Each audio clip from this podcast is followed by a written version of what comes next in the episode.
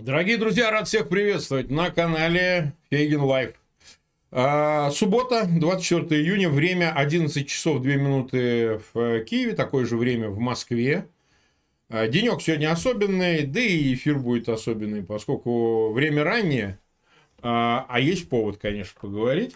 Не спал я всю ночь, так что не обращайте внимания, вид у меня помятый, но пришлось тут и заниматься много чем много с кем созваниваться. Ну, в общем и целом, есть о чем поговорить. На самом деле, просьба следующая. Поскольку сегодня это не единственный эфир, мы не знаем, сколько их будет сегодня. Я сразу скажу, я не знаю, сколько их будет, но точно будет в 22 часа по Киеву, э, такое же время по Москве будет эфир с Алексеем Арестовичем. Мы думали с Алексеем вчера провести эфир, когда все это началось, но э, только сейчас окончательно, окончательно стало понятно после заявлений Путина, мы о них сейчас дальше будем говорить, куда будет развиваться ситуация. До этого еще вопрос оставался открытым, безусловно. Да, ну вот, назвал я его «Валькирия Вагнера» этот эфир. Э, понятно, что Рихард Вагнер написал оперу «Валькирия». Мало кто, может быть, знает. Ну, не то, что есть эстеты, любители творчества Вагнера, но тем не менее. Так что все совпало. Напомню, отсылка здесь к операции «Валькирия», известной 44 года в Германии, когда, в общем, его называют заговором Штауфенберга, ну, ведущих э, главных э, лиц командования вермахта, которые попытались свергнуть Гитлера. Сегодня мы имеем практически кальку именно с, этого, с этой попытки, но сейчас мы об этом поговорим подробнее. Последнее объявление, все-таки просьба большая, а, начинаются горяченькие деньки, прямо скажем. Помогайте нашему каналу. Давно уже как бы с этим есть проблемы того свойства, что, конечно, нам, конечно, бы хотелось, чтобы вы в том числе помогали финансово, если есть у кого возможность. У нас в описании к этому видео и о канале ссылки на финансовые площадки, где вы можете помогать. Там и PayPal, и э, так сказать, э, биткоинах можно переводить, можно помогать, собственно говоря, э, страйпу и так далее. Но если нет такой возможности, потому что финансы вещь такая, ничего страшного, это не опасно.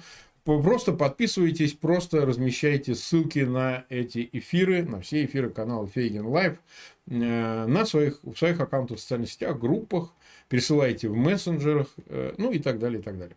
А, ну что же, тогда приступим. В принципе, те, кто следит за эфирами канала Фейгин Live, э, вы видели, что мы отдали всю дань Пригожину даже несмотря на все упреки, которые в мой адрес сыпались, зачем вы столько уделяете Пригожину. Это были эфиры и с Андреем Андреевичем Пианковским, с которым мы обсуждали заговор. Просто посмотрите эти эфиры предыдущие. Они так и назывались, про военный заговор.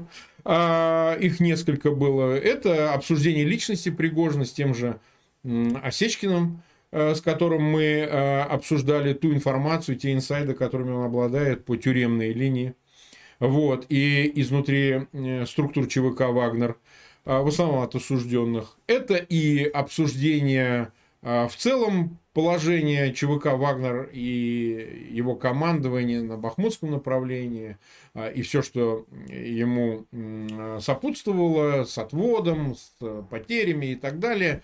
Частое использование видео самого Пригожина и так далее. Все это было нужно, чтобы окончательно понять картину, сложившуюся к сегодняшнему дню. Вот для чего это нужно было. Не потому, что кому-то нравится Пригожин, мне он совсем не нравится. Не потому, что э, кто-то видит в этом а, для себя какой-то политический интерес, я вообще не вижу для российской оппозиции, в этом никакого политического интереса. И не усматриваю возможной связи между этими событиями и немедленным перекидыванием в сторону а, а, российской оппозиции, особенно находящейся в эмиграции, каких-то возможностей, которые она сможет использовать для того, чтобы повлиять на ситуацию в стране. Как и предполагалось, на ситуацию в стране влияют те, кто с ружьем. Российская оппозиция без ружья. В данном случае Пригожин – это некая реинкарнация действительно какого-нибудь Котовского. В свое время, во время гражданской войны был такой персонаж, погиб, кстати. Или там, э, не знаю, многие его с Троцким сравнивают, но, по-моему, это такое толстое сравнение. Вот. Но определенно, что это такой усиленный вариант Моторолы. Вот. Он с неизбежностью пришел к тому, к чему пришел. Потому что это соединение непомерных амбиций и одновременно с тем, э, как бы человек увидел для себя шанс. Он на седьмом десятке, ему за 60 лет. Человек, который имеет такой бэкграунд сидевшего э, персонажа, да еще и э, которому подфартило оказаться поваром первого должностного лица, занимаясь кейтерингом, в пределе выйдя на доверие в такой степени, что ему разрешили заняться э, такой деятельностью, как создание частной военной компании, оно, в общем, накапливаясь, привело именно к тому, к чему привело. Кстати, это было неотвратимо, это было неизбежно. Я всегда говорил, что Пригожин игрок. Надо отдать ему должное. То есть у него есть, конечно, таланты и организационные, и всякие другие, которые позволили ему выйти на этот уровень. Я, честно говоря, изначально его оценивал ниже, он оказался куда одареннее. Куда одареннее. Вот. И в этом смысле а, его, так сказать, карма, она ведет его логично, ведет к э, терминальному исходу, но месту в истории, безусловно. Он начал этот военный мятеж, и что очевидно, планы, которые он не озвучивает, они, они гораздо далеко идущие. Я не верю, что он не понимал, что ему поставили Цукцванг, этот э, цейтнот до 1 июля. Он прекрасно это понимал. Он и действовал, исходя из этого цейтнота. Более того, то, что он не произносит имя Путина, пока не произносил до выступления Путина, это свидетельство того, что он э, понимает пропагандистскую часть игры. Он не может выступить открыто против Путина. Да? Потому что он разрывает э, связь с некой легитимностью этого мятежа. Он сам сейчас заявляет, никакого мятежа нет. Мы двигаемся на Москву за справедливостью. Он действительно двигается. Вчера это были слова, сегодня это уже действия. Ну и ночью происходили эти действия. И, собственно, появилось основание это все комментировать. Эти действия выразились в том, что фактически Ростов находится под контролем ЧВК «Вагнер». Непонятная ситуация с Воронежем. Непонятная ситуация э, с трассами. Я много раз по ним ездил, Ростовской и Воронежской. Много-много раз с 2014 года.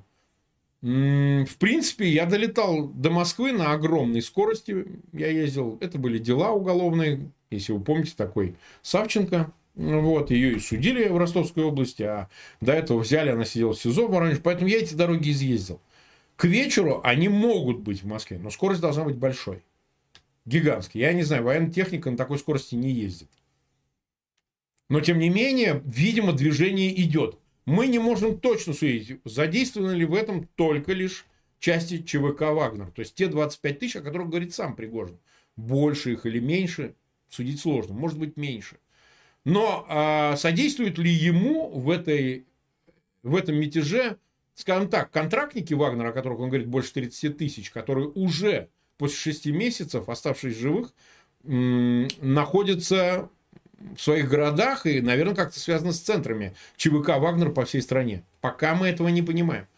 Помогают ли ему какие-то из э, военнослужащих, да, офицеров, солдат, системы Министерства обороны Российской Федерации? Мы тоже точно об этом судить не можем.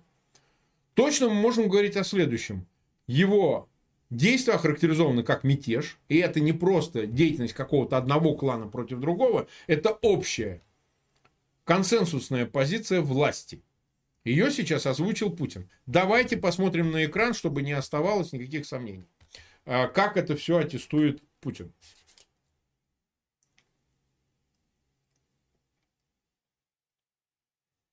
Обок с другими нашими частями и подразделениями сражались и погибали бойцы и командиры группы «Вагнер». Герои, которые освобождали Солидар и Артемовск, города и поселки Донбасса.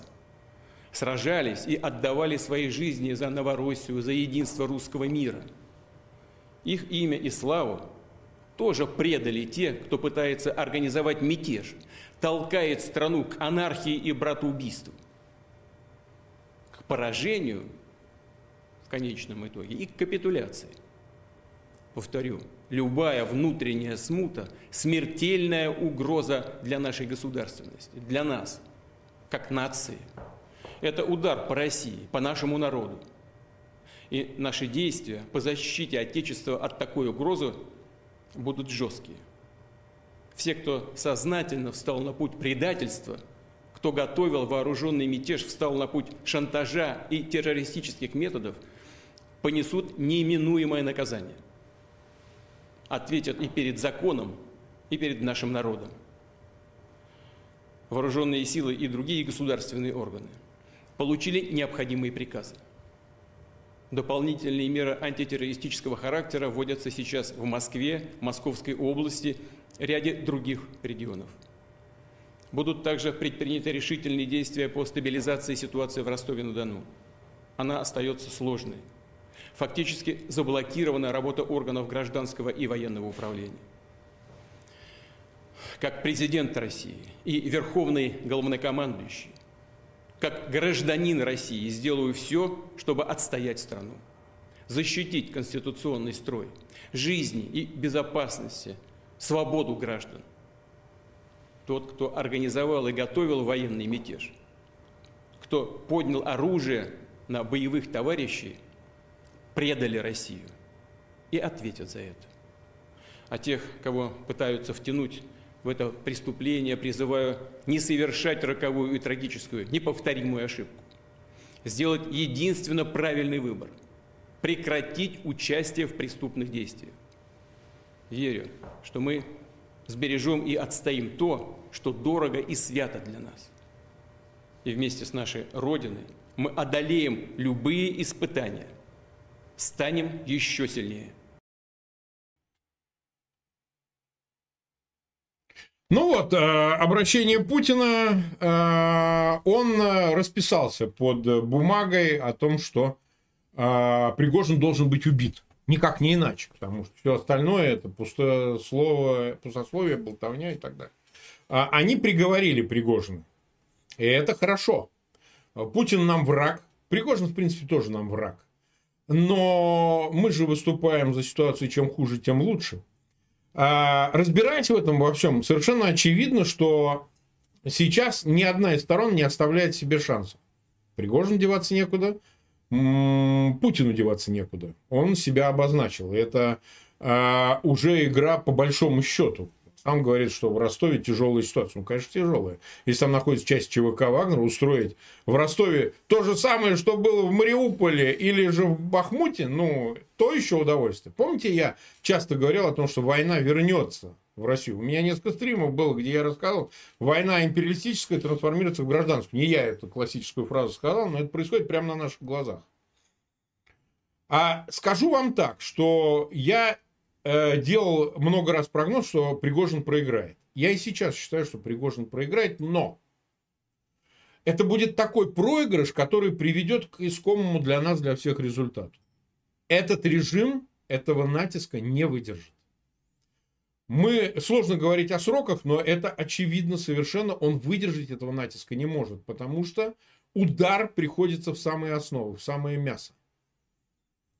А, я бы сказал, что то, что происходит э, с движением частей ЧВК «Вагнер» по, э, от Воронежа дальше по московской трассе, то, что происходит в Ростове, ну, несколько быстро, неожиданно и, э, скажем так, очень внезапно. Скорее всего, это все было подготовлено. Я, возвращаясь к дню назад, скажу, что вот это предлог о том, что удары Министерства обороны были произведены по частям ЧВК Вагнера, их базам, ну, насколько я понимаю, мне кажется, это искусственный предлог. Могло такое быть? Да, могло. По частям Вагнера не раз лупили, между прочим, свои же. И в ходе боевых действий, на линии фронта и так далее, причем сознательно. Но здесь э, Пригожин, скорее всего, использовал это как предлог. Он мог пройти мимо, сослаться на то, что это была был обстрел со стороны украинских ВСУ. Он этого не сделал. Значит, скорее всего, он сознательно готовил это действие. Заметьте, это все в канун 1 июля, когда нужно определяться было где-то и куда. И он прекрасно понимает, что это речь не о социальных гарантиях э, подписания контракта с ЧВКшников с Министерством обороны, а это ликвидация ЧВК. Ну, это же очевидно. Ну, так сказать, это всего лишь предлог а, на поверхности, но по сути своей это перевод под контроль ЧВК «Вагнер» в систему Министерства обороны, а значит и всей системы власти в России. которая такая, какая она есть. Удивительное дело, Пригожин заявляет накануне, вы видели все это его большое интервью, обвиняя в том, что война затеяна, оказывается, была для получения наград, грабежа и так далее. Ох, какая интересная концепция. А раньше он этого не знал. А он не знал, что грабятся города, что Медведчук вор, и то, что все это затеяно на трупах, горах трупов и украинцев, и русских, он этого не знал. 24 февраля он этого не знал прошлого года. Это все знали? Послушайте, мы об этом говорили. Сколько мы подвергались критике с Арестовичем за нашу, так сказать, э, заявление, ну, его там про 2-3 недели, это, так сказать, ирония, да, но то, что мы оценивали российскую армию как недееспособную, не боеспособную. Слушайте, Пригожин сам об этом рассказывает. Гибели людей, воровство, так, трупы в ростовском морге, которые скрывают и так далее. Слушайте, так мы же об этом говорили, о дезорганизации, о командирах ворах и так далее. Мы же об этом все время, весь эти 15 месяцев, скоро 16, 16, сегодня 16 месяцев, 24 июня. Мы об этом говорили. По сути, сам Пригожин это все слово в слово теперь говорит. А раньше чего он это не говорил? Ну да, он с осени начал клевать Генштаб и э, Минобороны. Но почему раньше он об этом не говорил? Он не знал? Я склоняюсь к тому, что действительно заговор имел место. Он сильно преувеличен по части участников в нем. Помимо Пригожина, наверное, там есть и какие-то лица, но мы видели, что тех, кого относили к э, доверенным лицам Пригожина, там не пойми, кто чьим. Того же Суровикина, он выступил на стороне, собственно, институциональной власти. Я думаю, тоже сделает сейчас Мизинцев, делая Книксон, который положено делать в таких случаях. Видимо, еще кто-то, но это только сегодня.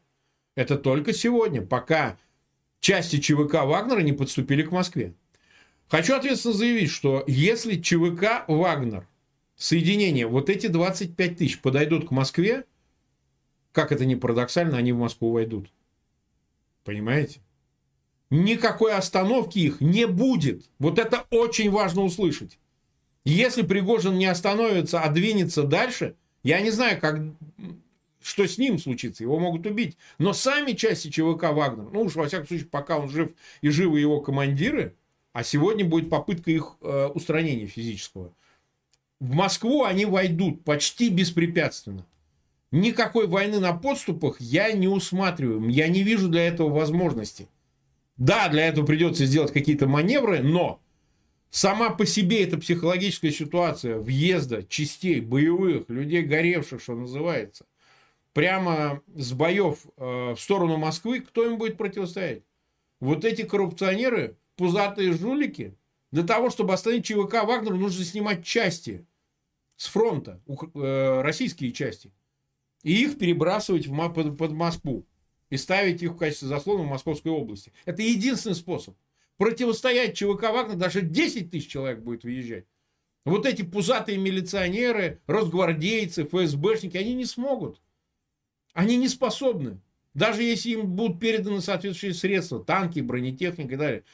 Не могут воевать с закаленными бойцами э, вот эти э, полицейские. Так не бывает. Конечно, наверное, какие-то есть и армейские части. Возможно. Кто это будут? Срочники? Молодые ребята, которых кинут для того, чтобы воспрепятствовать движению колонн ЧВК «Вагнер»? М-м, интересно. То есть срочников кинут под колеса, да, чтобы их перемалывали вот эти самые зэки. Интересный расклад. Помните, сколько раз мы говорили, что для власти это еще обернется задницей привлечения людей судимых в качестве военнослужащих? Ну вот ешьте. У этих, друга, у этих людей другая этика, другие принципы, если они есть. Они живут по понятиям, они по вашим правилам, законам. Ой, говорит, это не по закону. Статья э, о военном мятеже соответствующая, 276, да. А чхать, срать они хотели на вас. И давайте еще раз отмотаем, посмотрим для полноты картины несколько видео подряд почти, что происходило в течение этого утра и с ночи. Давайте поглядим на экран. Пулеметчики, здравствуйте. Я хуею, ребята, блядь, это пизда. Это пизда. как будто в кино, я хуею. Но там красные это Минобороны, белые вот это вагнера. И вот вагнера сидят, курят, шмель ебать. Так, сейчас следующее видео.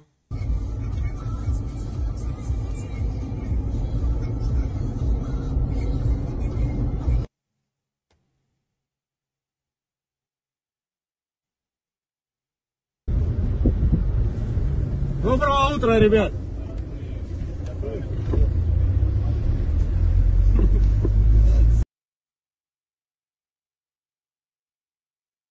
Москва! Вы даже себе не представляете, насколько мы близко к вам. Зря вы это затеяли. Всю эту чепуху. Просто зря.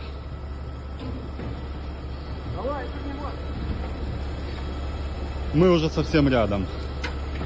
Из-за пацанов, которые вы похуярили, вы будете отвечать. Пацаны, мы готовы на Москву? Сейчас вагнера подъедут. Работаем, брат!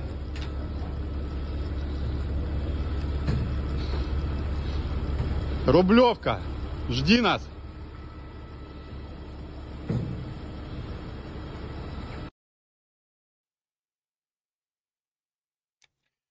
Э, это те видео, которые вы наверняка видели, но они создают некий объемную картинку, создают объемную картинку для понимания того, что происходит, поскольку намерения очень серьезные, мы их видим.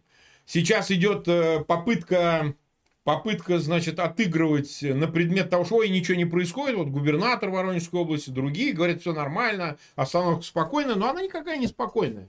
Безусловно, идут совещания у Путина. Они с ночи идут, всю ночь шли совещания, мне это известно. Вот, это не секрет, собственно, большой. Э, по поводу того, что делать. Плана никакого у них, насколько я понимаю, нет. Они просто расставляют части, имеющиеся в наличии, в городах по трассе, прежде всего Москва, они защищают Москву. До Москвы дорога практически пустая, даже если будут атаки по этой трассе на части ЧВК «Вагнер», то это не будут прямые боестолкновения, это какие-то будут попытки дистанционных ударов по этим двигающимся в Москву частям. А все, что может происходить, как я уже сказал, будет на подступах в Москву, но еще раз повторяю, не воевавшие срочники, э, разгвардейцы, полицейские, ФСБшники, какие бы части ни собрали, ну там московский гарнизон есть приличный, не смогут противостоять ЧВК «Вагнер». ЧВК «Вагнер» спокойно зайдут в Москву. В этом нет ни единого сомнения. Ни единого. Причем никто не знает, э, как себя поведут, кстати, обороняющиеся. Мы, почему я об этом говорю? А я вижу, что нету никакого сопротивления. Не в Ростове, а там-то, извините, части военные есть. Они там где-то на перегровке, на ротации, там, на лечении, на, на отстое, резервы какие-то есть. А что же их не выставили в Ростове, а это база, там, штаб ЮВО, не выставили против Вагнера? Вы видели вот эти, на этих кадрах практически э, они братаются. ЧВКшники с военнослужащими, которые охраняют э, пригнанные, значит, центр города. Никаких столкновений, нет никакого сопротивления, вы понимаете? А с чего бы оно в Москве должно появиться? Там что, какие-то идейные сторонники э, Шойгу, его зятя Столярова, дочи, Герасимова, вот этого идиота, Путина Плешивого, что там большие сторонники. Народ выйдет с вилами против ЧВК Вагнер? Да вы смеетесь. Если Путина сейчас повесят на стене, как Дуче, то никто даже и не вспрыгнет, люди будут попивать и есть мороженое. Никто ничего делать не будет. Вся надежда Путина – это на консолидацию оставшихся под его контролем силовых структур, а, органов власти, бюрократии, только на них. Если они захотят своими тушами, своими организмами защищать Кремль. Еще раз хочу подчеркнуть, никакого сочувствия ЧВК «Вагнер», которого мы знаем, чем занималась в Украине, никакого там поддержки политической я не испытываю. Но ситуацией надо пользоваться. Чем хуже, тем лучше. Гражданская война, окей, вы сами себя на нее обрекли. Гражданская война, кстати, совершенно не обязательно, когда огромные массы воюют с такими же огромными массами за какое-то идейное начало. В гражданской войне 17 года принимало участие всего 5% страны. Огромной российской бывшей империи 5%. В этот раз будет и того меньше. Полпроцента будет вовлечено во все эти события. Полпроцента. Это самая верхняя планка. А я так-таки думаю, что даже еще меньше, раза в два. Поэтому думать о том, что это затронет вообще всех в стране, своим обращением Путин может призвать какой-то массовой поддержки. Кого? Население, которое ебли все эти четверть века.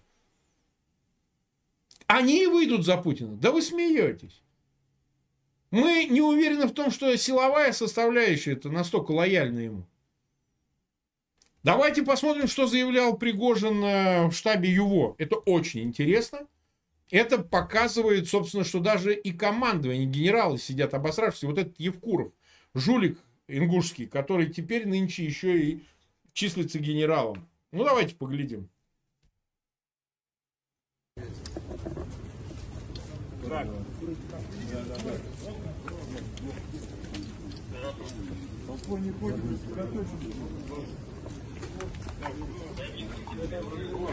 По нам стрелять, а мы их сбивать.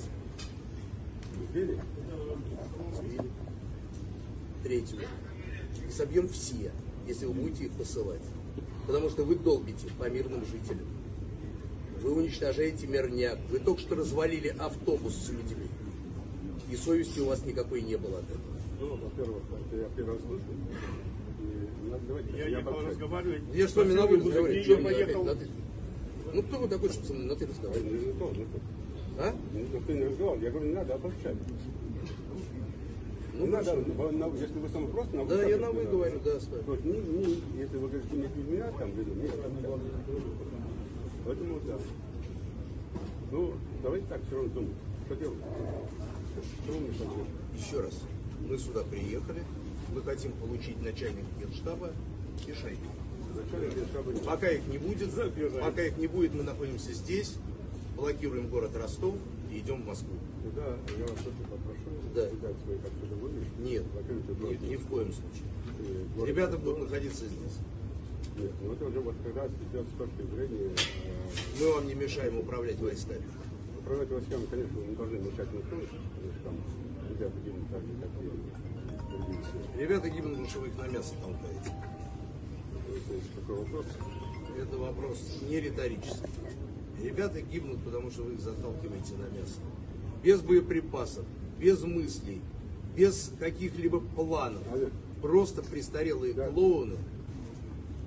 Самое большое, что меня огорчает, меня минимум. В Киеве был праздник пять шампанского. Где? В Киеве. Ничего страшного.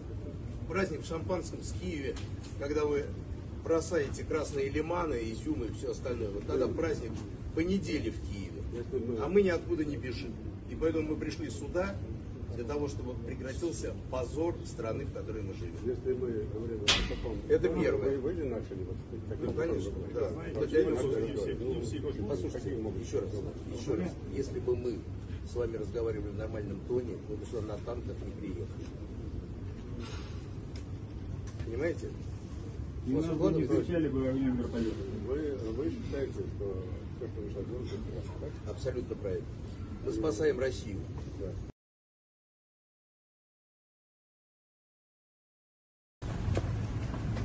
Мы находимся в штабе. 7 часов 30 минут утра. Под контролем военные объекты Ростова, в том числе аэродром. Самолеты, которые уходят для боевой работы, уходят штатно. Проблем никаких нету. Санитарные борта уходят, проблем нет. Все, что делается, это мы взяли под контроль, чтобы штурмовая авиация не наносила удары по нам, а наносила по украинцам. Главный штаб управления, главный пункт управления работает в штатном режиме, проблем никаких нет, ни один офицер не оторван. Поэтому, когда вам будут рассказывать о том, что ЧВК «Вагнер» помешала работе, и поэтому на фронте что-то посыпалось, на фронте посыпалось не поэтому. Когда мы пришли сюда, то мы еще раз подтвердили много новое. Огромное количество территорий потеряно. Солдат убитых в 3-4 раза больше, чем это в документах подается наверх. А то, что подается, это в 10 раз меньше, чем говорят по телевизору. Санитарные потери в день составляют некоторые дни до тысячи человек. Это убитые, без вести пропавшие, раненые и так называемые отказники, которые отказываются не потому, что они струсили, я уже говорил, а потому что у них выхода нету, боеприпасов нет, управления нет. Начальник генерального штаба бежал отсюда, как только узнал о том, что мы подходим к зданию.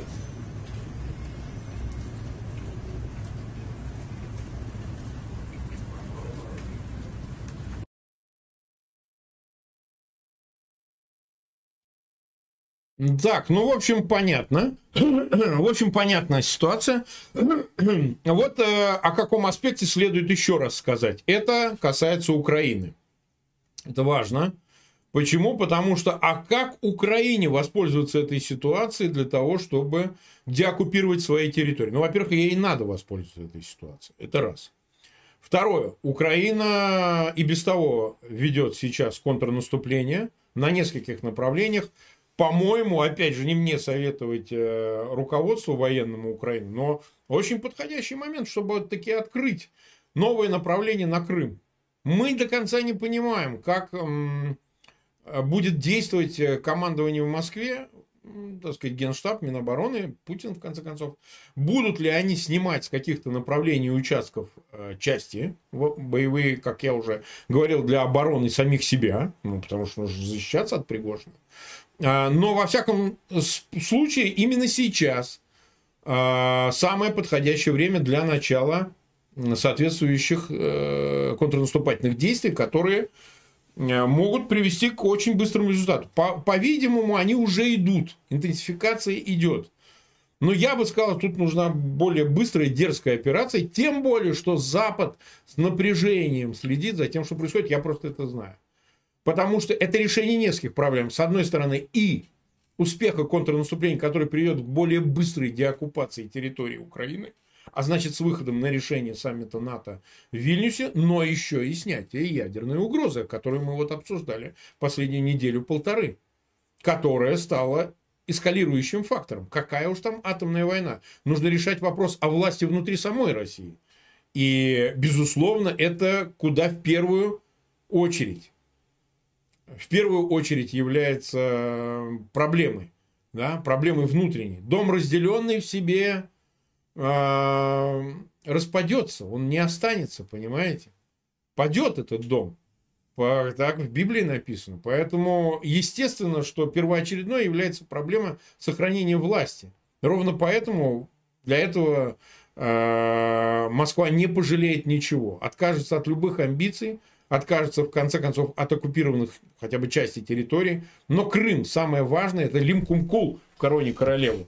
Если сейчас будет предпринята атака на Крым, еще неизвестно, а, смогут ли оборонять эту территорию части, остающиеся там. А, ведь помимо, собственно, сугубо политического фактора, есть и фактор а, деморализующий. А он заключается в том, что солдаты в окопах сейчас с напряжением следят, что происходит они сметены, они не понимают до конца, сохранится ли прежнее командование, руководство в Москве, а будет ли решение о выводе войск или наоборот о продолжении войны. Кто начальство? Это важно, важно для понимания того, насколько может быть а, обоснованно вообще оставаться в этих окопах и умирать за что. Мы и до этого говорили, вы умираете за ни за что. Пригожин по-своему, на своем уровне он это говорит то же самое. Правда, он говорит, что это бессмысленные потери, которых могло бы не быть. И результат захвата Украины мог быть достигнут совсем другими издержками. Но по сути он повторяет ту же мысль, что люди умирают за ни за что. Тысячи и тысячи людей из России, тех, о которых мы говорим. Про украинцев там и так все понятно. Спрашивается, зачем вы сидите в этих окопах? Присоединяйтесь к Пригожину и идите в Москву и решайте вопрос там решайте вопрос о вашей негибели, то есть прекращении войны, по сути. Решайте вопрос о компенсации за то, что в этих окопах сидели, пока дети и зяти Шойгу там жировали в этих дубаях. идите и заберите то, что у вас украдено за 25 лет. Я это говорил все время. Найдите возможным потребовать этой сатисфакции. Что касается Запада. Запад, как я уже сказал, с интересом, напряжением наблюдает за тем, что происходит. И, безусловно, они что-то знали больше. Вне всяких сомнений, Запад знал о том, что готовится. Он понимал, к чему приведет вся эта ситуация. Я так думаю. У меня нету твердых доказательств, твердых подтверждений того. Но я думаю, это действительно так. Я думаю, что это действительно так. Поэтому, скорее всего, с высокой степенью вероятности, мне кажется, что э, Запад по максимуму использует эту ситуацию. Вероятнее всего, он сейчас подключает свою агентуру, различную, в том числе и доверенных лиц в Кремле, которые должны каким-то образом посодействовать вот этому внутреннему разрушению стержня власти. Возможно ли устранение Путина? Если отсылать к Валькирии 44 года, я напомню, что началось с неудачного взрыва в Ставке. И Гитлер не погиб, был чуть-чуть поцарапан и так далее. Погиб э, один из э, участников совещания. Наверное, будут, э, можно ожидать, что сейчас будет активирована агентура для устранения Путина. Это очень подходящее время. Еще раз повторю, нет Путина, нет войны. Вот важно понять эту зависимость. Нет Путина, и война тут же заканчивается. Я имею в виду, как минимум, у Украины появляется немедленный шанс на э, деоккупацию территории, одномоментный. Да, вооруженным путем, но сопротивление будет нулевым практически. Сейчас пока не такая ситуация, Путин жив. Он является и дальше протагонистом войны, и формально на словах таким же протагонистом, э, поддерживающим так называемую специальную военную операцию, является Пригожин. Но это может измениться, потому что Пригожин теперь враг. Более того, в речи Путина, которую я вам показал, проскальзывает, что он предатель. Понимаете? Мятежник-предатель. То есть, я думаю, уже к вечеру сегодня вы услышите о том, что Пригожин вошел в некую комбинационную игру, не став простым агентом, но игру с военной разведкой Украины, о чем были свидетельства. На этом сейчас будет педалирование, оно уже потихоньку идет. И что он получил там? Деньги, обещание снять с него санкции, там, укрывательство на Западе. И он вошел в эти отношения для того, чтобы осуществить цели Запада и Украины по развалу России, там, отстранение Путина, военному мятежу и так далее, и так далее, и так далее. Я думаю, что это уже сегодня будет звучать. Ни о каком походе о справедливости и так далее, естественно, этой риторики никто держаться не будет, что вы типа ошиблись. Уже не так стоит вопрос. Ой, вы ошиблись, вы не туда пошли. К рядовым участникам ЧВК «Вагнер» э, э, это адресуется, но не к Пригожину и к его командирам. Они предатели. Более того, я еще раз хочу сказать, за то, что совершено уже, вот эти 25 тысяч должны отдавать себе отчет. Вас всех убьют, посадят или убьют. Никого не спасут. Самые лучшие, кому повезет, отправятся на передовую и там умрут. Вас просто ликвидируют путем выставления в качестве мясного щита. Где-нибудь в Запорожье, где-нибудь в Бахмуте снова. Или еще где-то. Не оставят никого. Те, кто поддержали Пригожина, части его ЧВК «Вагнер», будут ликвидированы тем или иным образом. Поэтому вам тоже деваться некуда. Вам тоже только вперед. Назад – это в гроб. Никаких в этом нет сомнений. Последнее еще раз, о ком я хотел сказать, о российской оппозиции. Но она пока пролетает мимо, надо сказать честно. Она не актор этого процесса. Пригожин нам не друг, Пригожин не э, союзник, в том числе, так сказать, он и не собирается, и не ищет этого союза. Он может с Западом договариваться, но никак не с российской оппозицией. Она беспомощна. Ну, что сказать. Это происходит ровно из-за того, э, что отказались от э, активного вовлечения именно в войну. Не отказывались от политического противостояния с Путиным, а в войну вовлекаться отказывались. И поэтому, повторяю слова Мао, винтовка порождает власть. Как говорится, человек с ружьем порождает власть. И старый русский принцип должен быть перевернут. Сила не в правде, а правда в силе, как я уже говорил, не раз об этом повторяя. Поэтому, поскольку у тебя нет этой силы, ты не прав. А те, у кого силы есть, тот прав. Вот и все. Поэтому перспектива, она такая туманная для политического процесса. Ну, я и не, не верил в эту перспективу и говорил о том, что не вижу никакой возможности для России вступить там в какой-то процесс политических изменений мирным гражданским путем. Его нет. Изменения идут через войну. И эта констатация такая неспасительная. Да, для либеральной, да всякой другой оппозиции, там не только либеральной. А, многие скажут, а вот мы не хотим гражданской войны, она чревата гибелью и так далее. Такие настроения в оппозиции есть. А как вы этому воспрепятствуете? Задам я такой риторический вопрос. А как вы этим процессом будете управлять из своих э, маленьких душных квартир в Европе, которые можете себе позволить? Как вы будете это делать? Как вы повлияете на Пригожина? С тем, чтобы он остановил эту игру или наоборот Кремль согласился с какими-то его требованиями, чтобы не допустить, предотвратить эту войну. Вы никто, вас не спрашивают. Увы, но это так. Игра будет до конца. Как в фильме «Горец» останется кто-то один. Я считаю, что у Пригожина мало шансов, но это не значит, что у Путина этих шансов больше. В том его смысле, что даже расправившись с Пригожиным, процесс этот, катящийся, не остановить. Пока идет все, что идет, повторяю, если Украина воспользуется этим шансом, она форсирует процесс контрнаступления, сделает его куда более интенсивным, более динамичным и э, сможет деоккупировать значительные территории. Весьма значительные территории за эти дни или недели, не знаю, сколько там уготовано. Потому что, повторяю, люди в окопах не готовы умирать за то, что говорит Путин в своем к ним обращении. Никто так и не понимает, чего мы там сидим и чего мы добиваемся. И чего мы можем теперь уже добиться. Горе побежденным. Не взяли Киев за три дня. Теперь уж, как говорится, испейте всю чашу. Так оно и будет. И потому мы не навлекаем на Россию гражданскую войну. Мы просто видим фатальность этого процесса. Надвигающегося, неизбежного процесса. А не потому, что нам так сильно хочется. Но надо принимать реальную реальность, историю – такой, какая она есть. Не впервые человечество, не впервые страны, подобные России, переживают такое. Поэтому нужно смириться и искать возможности влиять на этот процесс, а не просто отражать его в своих э, заявлениях или там, анализе и чем-то еще. К сожалению, нет такого единого органа оппозиции, который мог бы э, это саккумулировать. Что касается меня самого.